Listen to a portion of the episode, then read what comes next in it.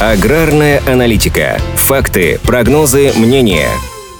В России решили отложить внедрение системы прослеживаемости зерна. Вместо 1 сентября 2022 года теперь ее планируют запустить на год позже. С 1 июля стартует тестирование системы, но на добровольной основе. Главная цель системы сводится к усилению контроля над качеством зерна и его прозрачному перемещению на всех этапах, от сельхозпроизводителя до потребителя, организациям, занятым в сфере производства, переработки, хранения и транспортировки, а также реализации зерна, нужно будет вносить в систему информацию о любых любых операциях с зерном. Планируется, что без соответствующих электронных документов зерно нельзя будет реализовать ни в стране, ни на экспорт. Для рынка в целом это даст возможность отслеживать движение зерна по производственной цепочке, что позволит бороться с серыми схемами реализации продукции. Сейчас максимально точные данные есть только по железнодорожным перевозкам зерна, а ведь на автотранспорт в России приходится примерно две трети всего объема зерновых перевозок. Что же нужно успеть сделать до внедрения системы? Российский зерновой союз обратил внимание всех всех участников зернового рынка на то, что нужно предусмотреть увеличение материальных и временных затрат на работу с системой, провести обучение персонала. Кроме того, представители организации заявили, что в стране не хватает лабораторий для проведения исследований зерна, которые необходимы для получения сопроводительных документов. Представителей отрасли волнует, что в отложенной перспективе внедрение системы снизит конкурентоспособность многих сельхозпредприятий. В целом, для того, чтобы подготовить агропромышленный сектор России к новым условиям, всем требуется дополнительное время. Поэтому Поэтому внедрение системы прослеживаемости зерна Минсельхоз и предлагает отложить до 1 сентября 2023 года.